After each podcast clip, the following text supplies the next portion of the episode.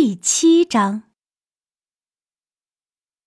和以前相同，在第五天的时候，仍然由于羊的原因，小王子把内心的秘密告诉了我。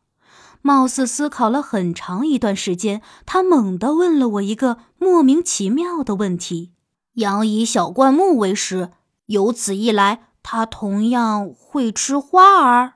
只要看到东西，羊就会吃。”这是我给他的答案。即使带刺的花儿，它也依然吃吗？是的，即使花儿带刺也一样。我想知道刺的用途是什么啊？我不知道该给出一个什么样的答案。在那个时候，我在动手拆卸发动机上一枚非常难弄的螺丝，发动机的状况相当糟糕，因此我非常焦虑。而且水也剩的不多了，如我料想的一样，最坏的情景到来了。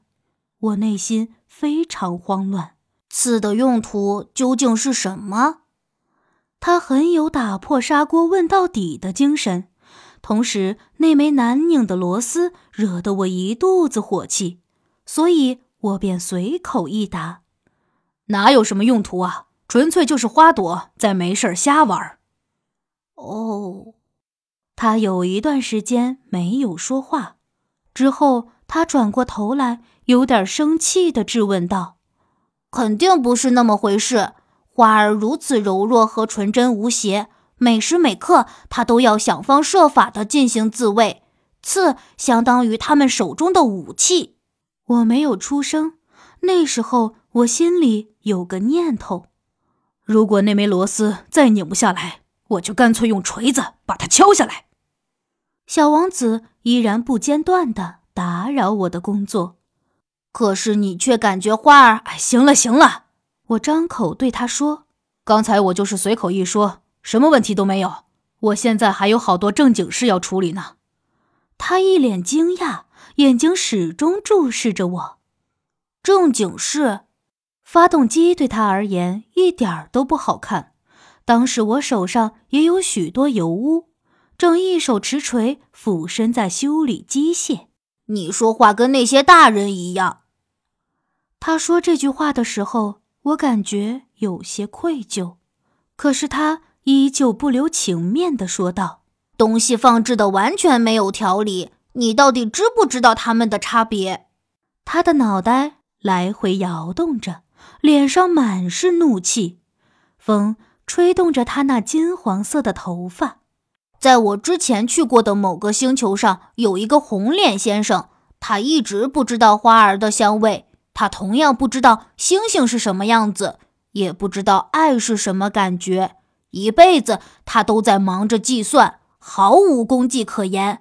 情况跟你差不多，他每天都在不停地重复着：“我有正经事要忙。”他感觉自己很了不起。所以非常骄傲，不过我感觉其实它算不上人类，我感觉它是一个蘑菇。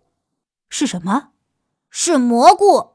小王子非常生气，脸颊上都毫无血色了。在几百万年以前，花儿上面就有刺了。从几百万年前到现在，花儿一直都是羊的食物。如果刺没有什么用处的话，那么他们为何要大费周章的长刺？我想知道这个问题的答案。这同样也是在做正经事啊！那个大胖子红脸先生一直在计算，难道那比羊和花儿还重要吗？羊和花儿双方的战争没有丝毫重要性吗？在我居住的星球上，假设有一株举世无双的花儿，其他星球都没有这种花儿。可是，在一个早上，花儿被一头羊莫名其妙地吃进了肚子里。你说这一点都不重要吗？由于生气，他的脸都变红了。随后，他又开口说道：“假设在数以百计的星星上面有一株花儿，一个人喜欢上了这株花儿，在他抬头看向星空的时候，他感觉非常高兴。他自言自语道。”我喜欢的那朵花儿就在某个星星上，但是假设这朵花儿被羊吞进了肚子里，那么整片星空都会因此失去吸引力。可是你竟然认为这没有重要性可言。他哭泣起来，伤心的都说不出话了。时间很快到了晚上，我停下手中的工作，在这一刻，锤子、螺丝、饥渴甚至死亡，它们的分量都太轻了。在这颗行星上，在我们的地球上，在我们的星球上，小王子迫切需要得到安慰。我用力地拥抱着他，安慰他。我可以帮你在羊的嘴巴上画上口罩。